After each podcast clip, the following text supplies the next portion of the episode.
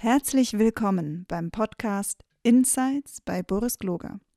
Boris unterhält sich mit seinen Gästen über Nachhaltigkeit, Unternehmensgründung, Startups und weitere spannende Themen. Boris Gloger ist Autor, Vordenker für neue Arbeitsformen, Scrum-Pionier und Eigentümer der Boris Gloger Consulting GmbH.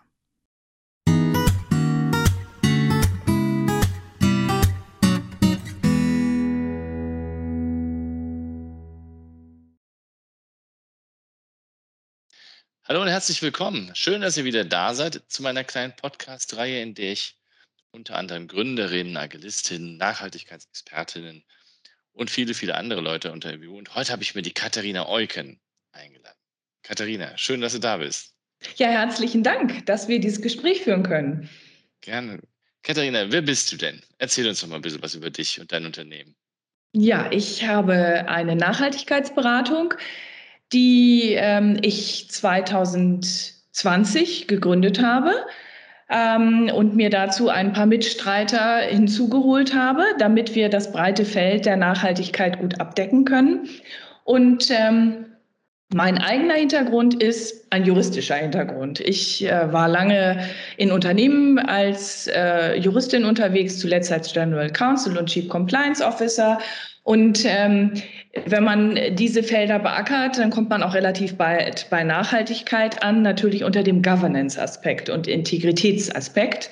Und Nachhaltigkeit ist ja eben nicht nur ein Umweltthema, sondern es äh, betrifft viele Aspekte, die sozialen Aspekte, die Governance und äh, die Umweltaspekte jetzt ja in aller Munde durch ESG. So.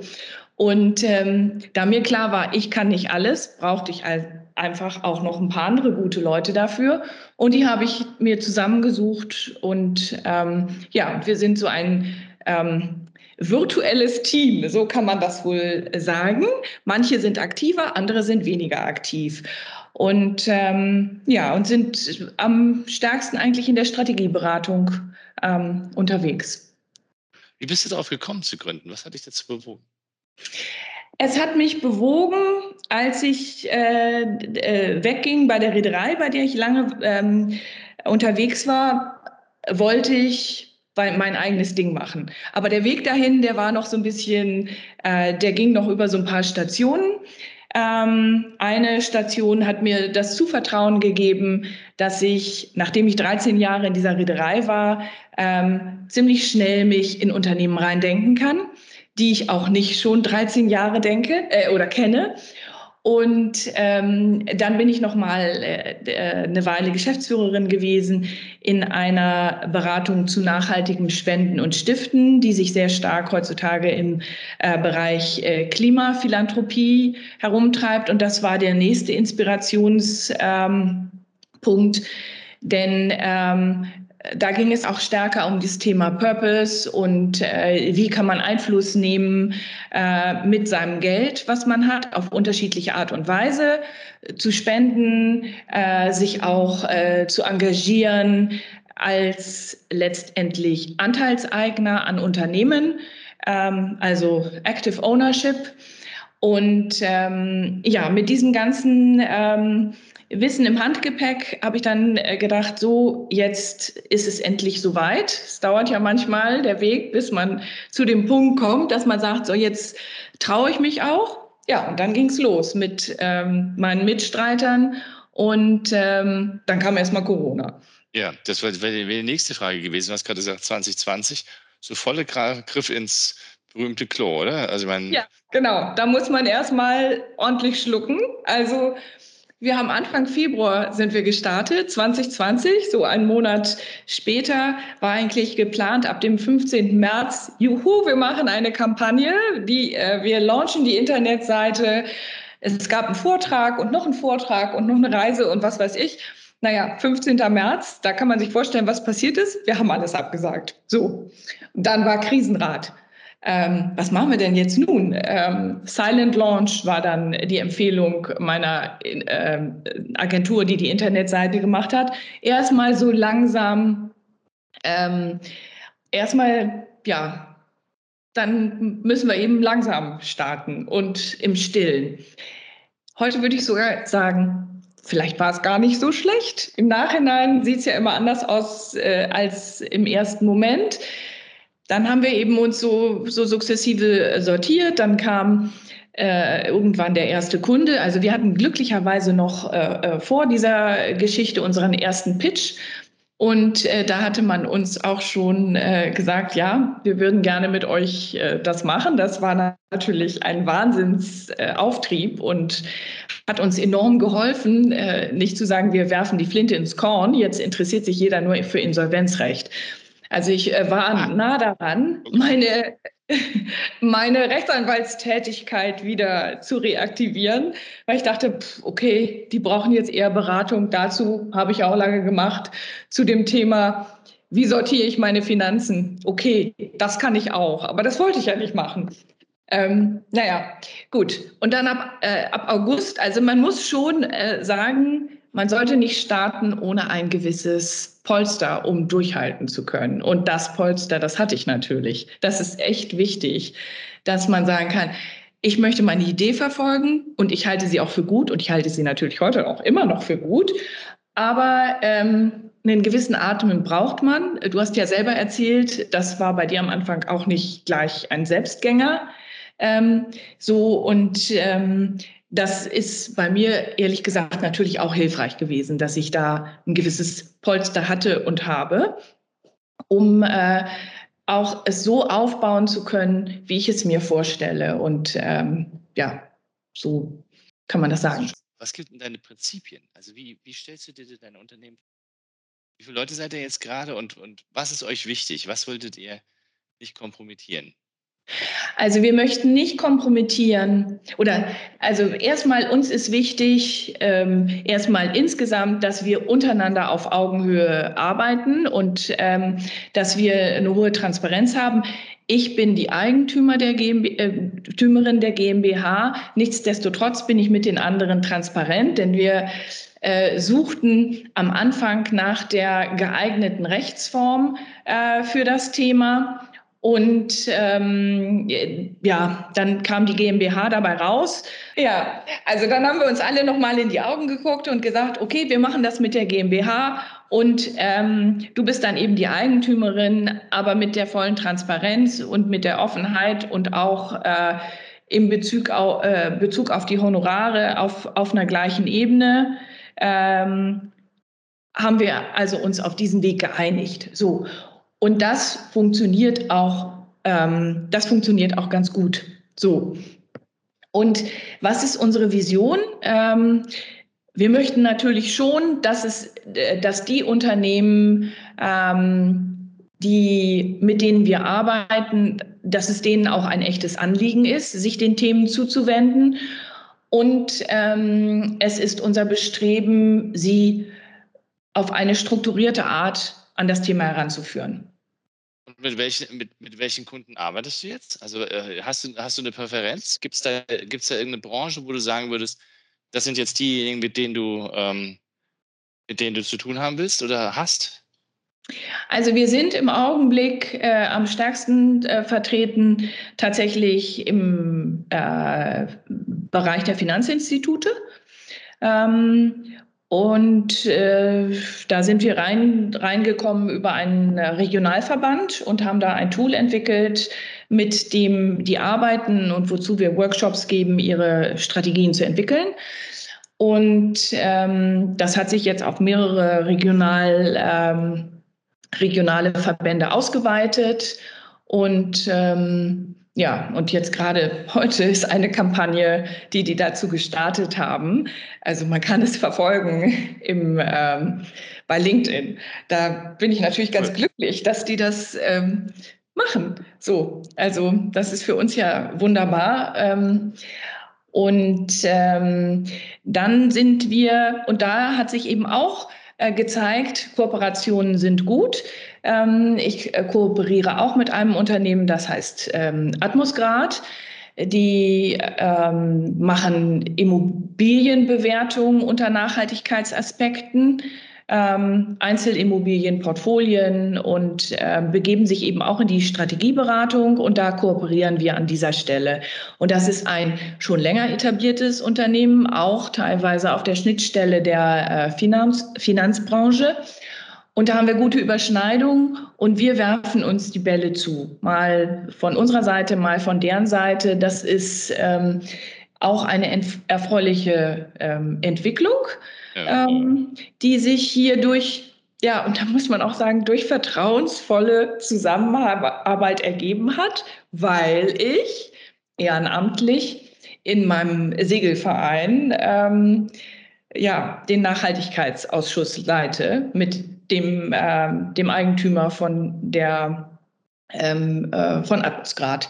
So, und so haben wir uns kennengelernt und so haben wir äh, festgestellt, dass wir gut zueinander passen in unserer Arbeitsweise, ohne dass wir da ähm, ja, groß äh, irgendwie businessmäßig äh, zusammen unterwegs waren. Und äh, auf diesem Vertrauen bauen wir letztendlich auf. Und das, ja, das ist ja letztendlich so ein Thema von Kooperationen.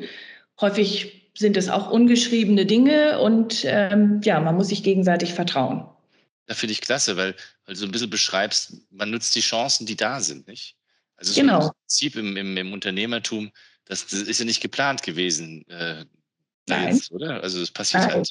Nein, das war nicht geplant. Also ähm, letztendlich muss man immer offene Augen haben für Chancen und muss dann auch bereit sein, okay, ich äh, ergreife die Gelegenheit beim Schopfe und nehme sie wahr. So. Und, äh, und auch immer zu denken, was habe ich zu verlieren? Ich probiere es einfach aus. Und wenn es nicht klappt, ja, dann hat es nicht geklappt. So schlimm kann es nicht sein. Aber das finde ich so, du, du, legst mal hier echt eine Staffel nach der anderen. Äh, Gab es auch Schwierigkeiten in den letzten zwei Jahren? Also neben Corona? neben alles smooth gelaufen? Du meinst jetzt hier so im Team oder? Äh War schon im Team oder auch mit Kunden oder sowas? Oder wo du gesagt hast, boah, das muss doch funktionieren, das hat überhaupt nicht geklappt? Oder weil du ja gerade gesagt hast, ne? Man ähm, probiert was aus, wird vielleicht auch mal enttäuscht. Gab es das schon? Also äh, zum Beispiel, als wir mit diesem Verband äh, da am Anfang gearbeitet haben, da haben wir sicherlich enorm viel Energien da reingesteckt und sicherlich nicht so viel damit verdient, wie vielleicht unsere Arbeit wert gewesen äh, mhm. wäre. So, okay. damit muss man sich ja am Anfang auch auseinandersetzen. Hier, ich stecke da rein. Aber natürlich war es auch eine Entscheidung. Ich stecke da rein, weil wir die Chance haben, uns da zu etablieren. So, und so, insofern gibt es natürlich Abwägungen. Und da saßen wir ja auch manchmal und dachten so, irgendwie müssen wir uns doch noch mal ein bisschen mehr Geld dafür geben. Aber am Ende kriegt man es eben auf andere Art und Weise wieder zurück. So, also, und ich glaube, ähm, wenn man sich auf den Weg begibt, darf man auch nicht kleinlich, kleinlich sein. Also man muss sich schon über seinen äh, Wert im Klaren sein, aber der Wert hat unterschiedliche ähm, Kategorien. So, also. Ich, ich finde das ganz spannend, dass du das mal erwähnst, weil das ist ganz selten, dass das ein Unternehmer erklärt, dass er am Anfang nicht nur reingebissen hat, um jetzt unbedingt was zu erreichen, sondern dass man auch möglicherweise auf eine andere Art was zurückbekommt, weil so, sehe, so ist mir das ja auch gegangen, ganz am Anfang. Ich du fängst an und tust und machst und denkst, und da gehen Stunden rein und du denkst dir, oh mein Gott, kriegst du das jemals irgendwie wieder oder auch gar nicht? Zumindest war es bei mir so. Das rechnet sich in der Regel erst viele, viele Jahre später. Ich habe zum Beispiel Kunden, die sich nach Jahren gemeldet haben, obwohl wir die vor, weiß ich nicht, das hast du getan, gemacht und nichts ist passiert. Und plötzlich melden die sich wieder. Und ist auch okay. Oder? Ja, genau. Genau, das musste ich natürlich auch lernen. Ist nicht so, man macht einen Pitch und sofort danach sagen die, hey, wir machen was zusammen. Nein, es dauert äh, geraume Zeit und ähm, es ist ein Prozess. Ähm, und dann plötzlich melden die sich, genau, so wie du das sagst, dann melden die sich und dann geht's los. Oder es gibt erstmal noch eine andere Schleife, die die gehen müssen. Aber es ist schon klar, wir kommen später nochmal auf euch zu.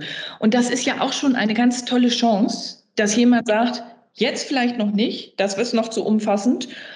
Oder wir brauchten jetzt hier noch ähm, eine, ja, wir, wir brauchen noch die und die Schleife, aber, oder wir kriegen das noch nicht durch. Aber wir möchten gerne mit euch zusammenarbeiten und wir fanden eure Präsentation gut und wir fanden euren Ansatz gut und äh, wir behalten euch im Hinterkopf. Das ist für uns natürlich eine tolle Gelegenheit. Wir können da immer wieder anrufen und wir können auch mit denen vereinbaren und sagen, ähm, also, okay, wie viel braucht ihr? Wie viel Zeit braucht ihr? Braucht ihr ein halbes Jahr oder sollen wir uns im Vierteljahr wieder melden? Oder wann, wann möchtet ihr, dass wir uns wieder melden? Und dann kann man das vereinbaren und dann äh, fällt es auch nicht so schwer, da wieder anzurufen. das stimmt. ähm, jetzt hast du schon ein bisschen Erfahrung im, im, Pitchen und, und auch die ersten Aufträge und das ist relativ erfolgreich seid ihr ja auch. Die Frage, die, die ich mir natürlich aufregt, hast du für dich schon rausgefunden, wo euer, euer echter USP nennt sich das manchmal im, im Marketing-Deutsch, aber einfach zu sagen, was ist das Besondere an euch? Warum kaufen die euch? Warum wollen die mit euch zusammenarbeiten? Weißt du das schon? Ja, ich glaube, ähm, die möchten gerne mit uns zusammenarbeiten, weil wir uns wirklich in deren Geschäftsmodell reindenken. Wir kommen nicht mit einer 0815-Präsentation und wir sind ausreichend flexibel im Kopf, dass wir dann auch spontan auf äh, Situationen anders reagieren können, als es geplant war. Und ich glaube, das ist das, äh, was die schätzen. Also wir würden niemals zu irgendeinem Kunden gehen und sagen, ah ja, wir wollen Ihnen hier unser Produkt, Produktportfolio verkaufen. Darum geht es uns nicht, sondern es geht uns darum, dass wir den dass wir die anteasern, dass wir ihnen Problemstellungen vorführen, dass wir ihnen Modelle vorführen und anhand dieser Modelle mit denen in Dialog kommen. Und ähm, so dass sie sich selber, so dass sie selber ins Denken kommen und dass sie über sich selber auch in diesem Pitch was lernen. So, damit, äh, damit lernen die im Grunde genommen oder ähm, äh, damit profitieren die eigentlich von diesem Pitch schon so viel, dass mir auch mal jemand gesagt hat, gehst da nicht schon zu weit? Aber ich denke, wenn die mich kennenlernen wollen als Beraterin, dann muss ich das ihnen auch einmal vorführen. So, und wir nennen das den coachenden Beratungsansatz. Ja, gut, das sagen natürlich ganz viele, aber da steckt bei mir auch mein Coach-Herz dahinter.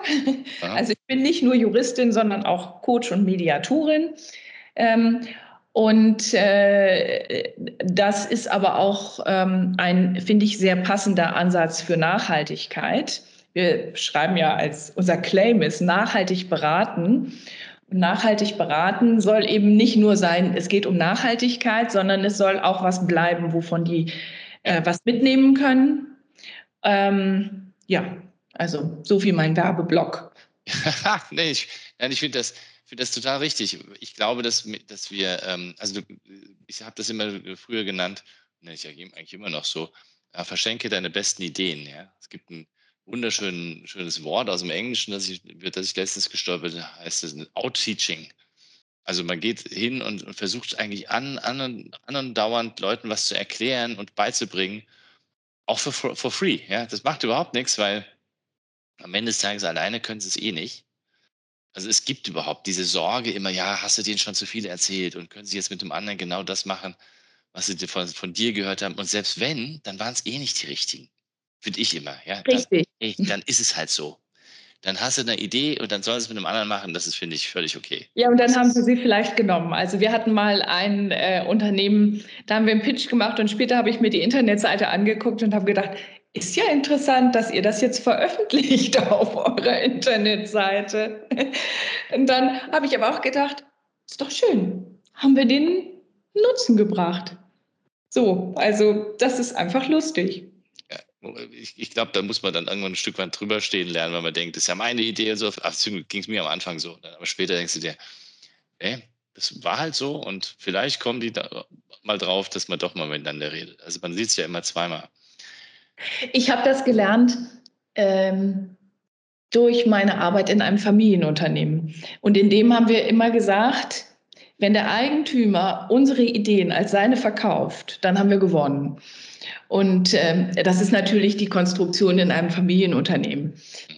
Aber am Ende glaube ich, als Berater muss man sich auch als mit seinem Ego zurücknehmen. Das ist ein ganz wichtiger äh, Bestandteil, denn wenn am Ende das Unternehmen die Dinge macht und sagt, das war unsere Idee und wir dahinter gestanden haben, dann werden wir dir bestimmt nicht sagen, aber das waren doch wir. Nein, super, ihr habt es gemacht. Ja, genau. Finde ich klasse. Sag mal, ähm, kannst du ein bisschen erzählen, wie ihr genau vorgeht in der Beratung, beziehungsweise was eigentlich das Kernprodukt ist und was, was, was dir auch liegt, was dir Spaß macht? Und, und vielleicht auch noch, warum das gerade interessant ist und vor welchen Voraussetzungen, äh, nicht, vor Herausforderungen die Unternehmen stehen? Also warum die das auch brauchen?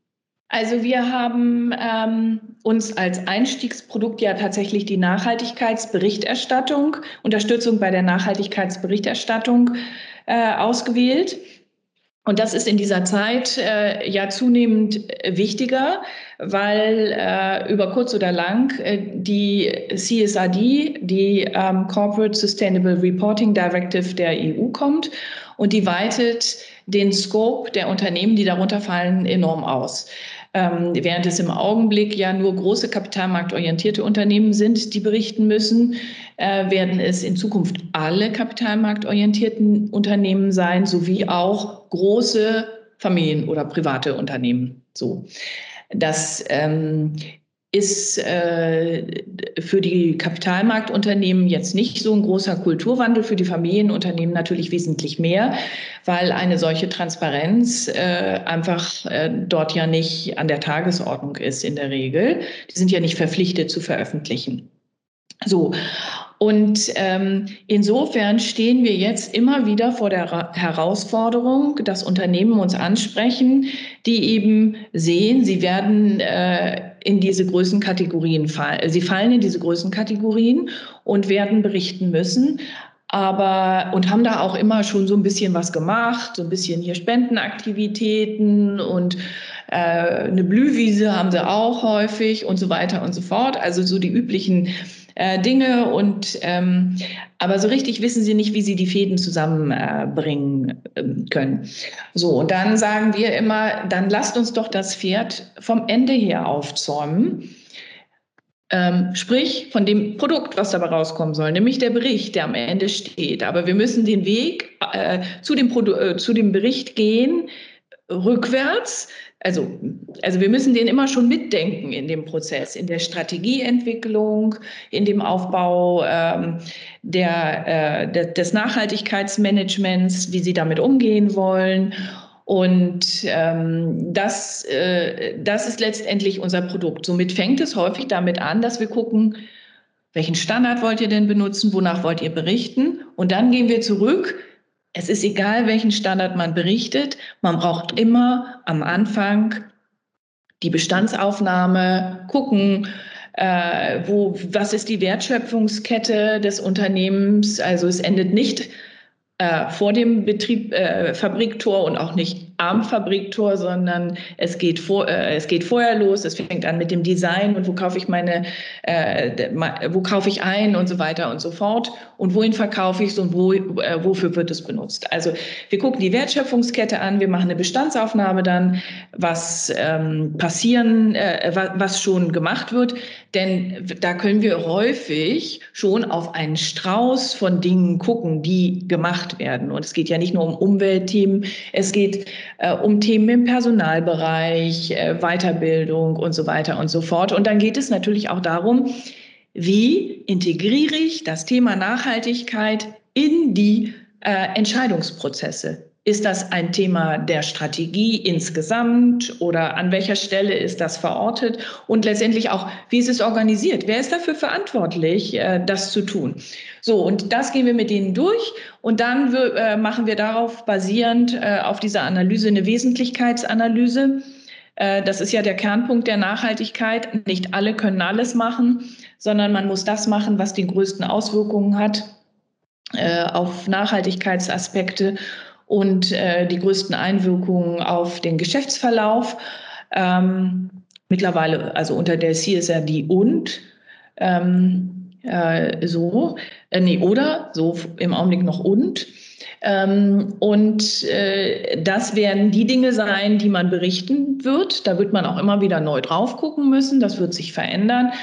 Und ähm, das sind die Themen dann, auf die man, äh, äh, wo man dann eben ein Leitbild entwickelt, strategische Maßnahmen, sich überlegt, in welchen Schritten man das macht und insbesondere da, wo man noch nicht so gut dasteht, da kann man das eben dadurch kompensieren, dass man sagt, da setze ich mir Ziele, da möchte ich mich weiterentwickeln. Denn das ist ja auch ganz klar, äh, Unternehmen werden nicht über Nacht nachhaltig, sondern es ist ein Entwicklungsthema. Und so mit dieser Brille, das ist ein Entwicklungsthema und wo können wir hier uns weiterentwickeln und wo können wir vielleicht auch mal einen Quick Win haben, äh, der schnell umsetzbar ist und wo brauchen wir einen längeren Atem, da müssen wir in Schritten vorgehen.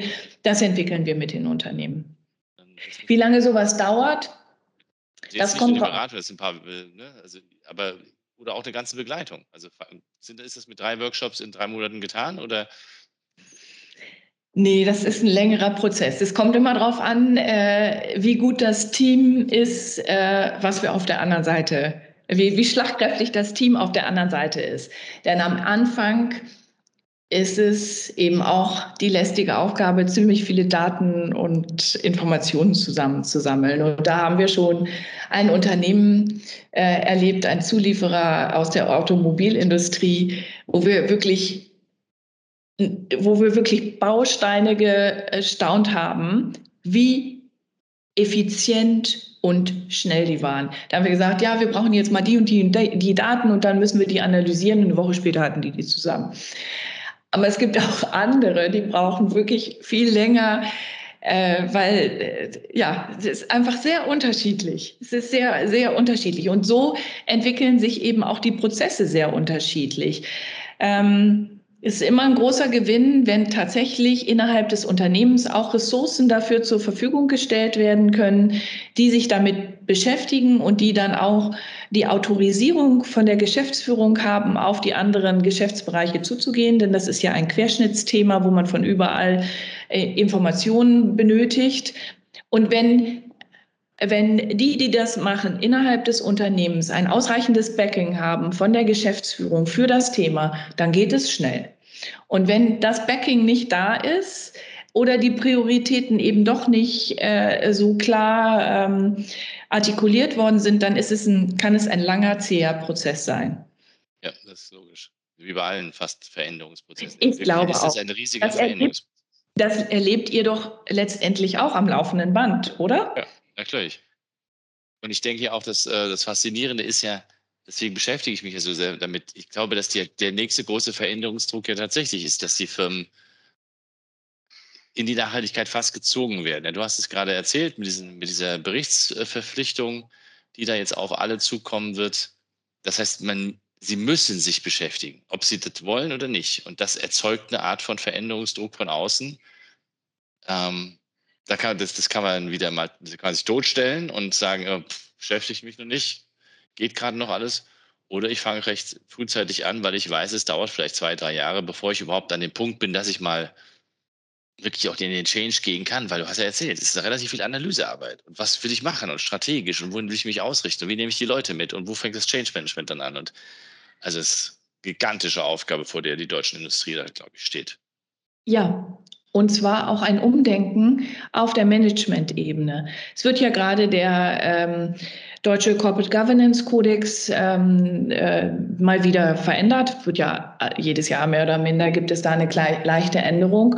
Und da werden diese Vorgaben, die aus der CSRD kommen, auch schon aufgenommen, dass man eben diese sogenannte Inside-Out und Outside-In-Perspektive einnimmt. Also was sind meine Nachhaltigkeitsauswirkungen und ähm, was, äh, welche Nachhaltigkeitsaspekte haben eine Auswirkung auf den Geschäftsverlauf?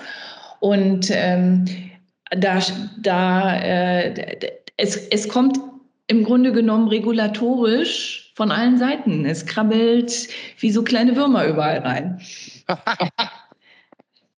das ist jetzt keine ja. schöne Darstellung. Nee, aber, aber es, wir, werden uns, wir werden uns dann dem nicht entziehen können. Finde ich auch gut.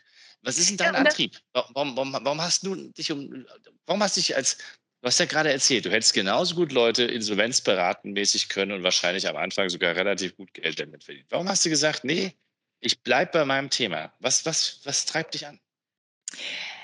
Ähm, mich treibt an, dass ich denke, dass, dass ähm, letztendlich Unternehmensführung, ähm, also Integrität hat mich eigentlich ursprünglich an, angetrieben. So, also ähm, okay.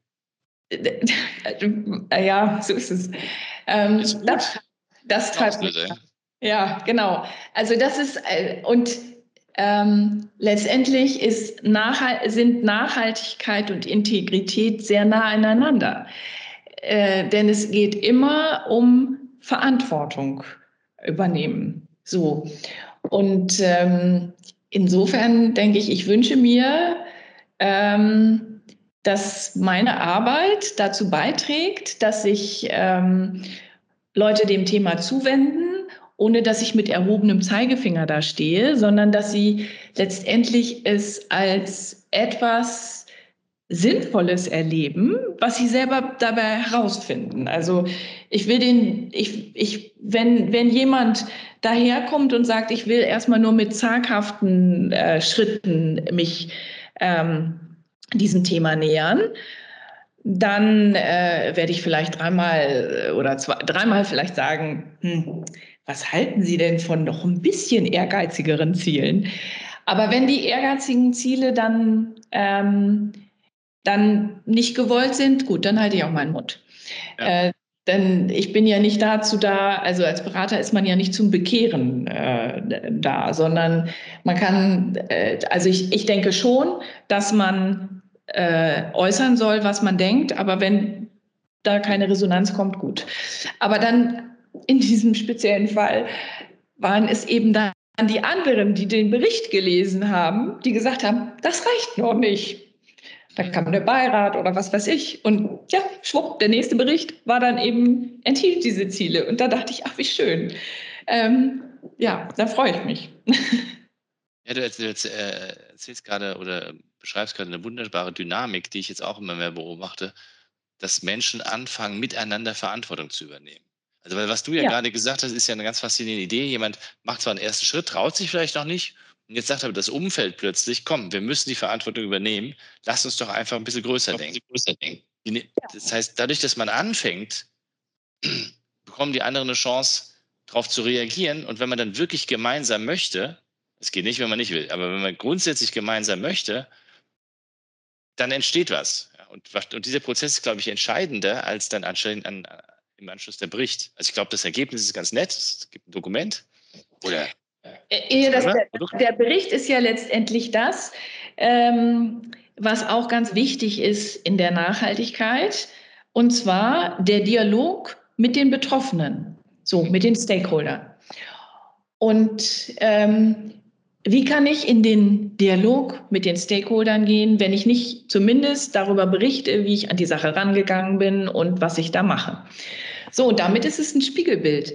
Also ich berichte, dann können die das sehen und dann können die, und Stakeholder sind Kunden, ist mein Beirat, ist mein Aufsichtsrat, sind äh, die Anrainer und wer auch immer. Da es ja veröffentlicht wird, können die Leute das sehen und können sagen, puch, och, wir würden uns aber wünschen. Mhm. Ja, die Kunden waren da auch Treiber. So, die Kunden wollten da auch ein bisschen mehr. So, und das kann, natürlich gerade im B2B-Business, wenn man dann exponiert ist gegenüber einem börsennotierten Unternehmen, dann kommt der Druck eben von da, auch durch das Lieferkettenthema. Ähm, so, das ist, das ist ein Entwicklungsthema und ich, ja, ich, ich mag eben auch, äh, ich mag es auch, Leute dabei zu unterstützen, sich weiterzuentwickeln. Das kommt wieder hier mein Coaching-Herz hervor. Naja, man will ja schon was. Ich meine, du hast zwar gesagt, ich bin, man ist zwar nicht der bekehrende Berater, aber man will dann trotzdem was, finde ich. Das ja. ist eine ganz interessante, äh, ganz interessante Haltung eigentlich. Man möchte was, weiß aber genau, dass Bekehren nicht funktioniert, sondern man muss irgendwie für was selber, für was leuchten und darf aber den anderen mit seiner Kraft nicht verbrennen. Das ist total schräges Bild. Ja, genau. Genau. Genau. Ist, ähm, Diese Balance diese Balance, die muss man irgendwie finden. ja, ja, genau. Da kann man in die Extreme fallen. Das ist mir oft passiert. Sag mal, zum Abschluss, ähm, wie siehst du den Trend? Also glaubst du, ähm, ich meine, das ist der Trend, ist klar, sonst hättest du wahrscheinlich kein ne, Unternehmen gegründet, dass das jetzt mehr und mehr gebraucht wird. Aber vielleicht eine andere. Wie, wie siehst du gerade die Atmosphäre in der Wirtschaft? Also im Sinne von Stimmung. Stimmung. Wie, wie, geht da was? Ist es ein, oh, wir müssen Berichte machen oder wir müssen uns damit beschäftigen? Oder ist es eher ein, na gut, klar, wir müssen jetzt, aber wir wollen auch. Also verstehst du, was ich meine? So also dieses, es gibt eine also, Art von Bereitschaft, gibt es, erkennst du eine Art von Bereitschaft? Also die, die, die uns ansprechen, die, ähm, die wollen es gerne. Die haben häufig selber schon so ein bisschen angefangen und irgendwann sind sie an dem Punkt und sagen, oh, jetzt wissen wir aber nicht mehr so richtig weiter. So.